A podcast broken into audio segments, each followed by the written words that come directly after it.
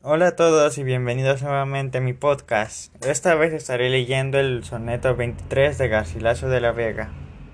En tanto que de Rosa y de Azucena se muestra la color en vuestro gesto, y que vuestro mirar ardiente, honesto, con clara luz de tempestad serena, y en tanto que el cabello, que en la vena del oro se escogió, con vuelo presto por el hermoso cuello blanco, aniesto el viento mueve, esparce y desordena, Coged de nuestra alegre primavera el dulce fruto antes que el tiempo airado cubra de nieve la hermosa cumbre.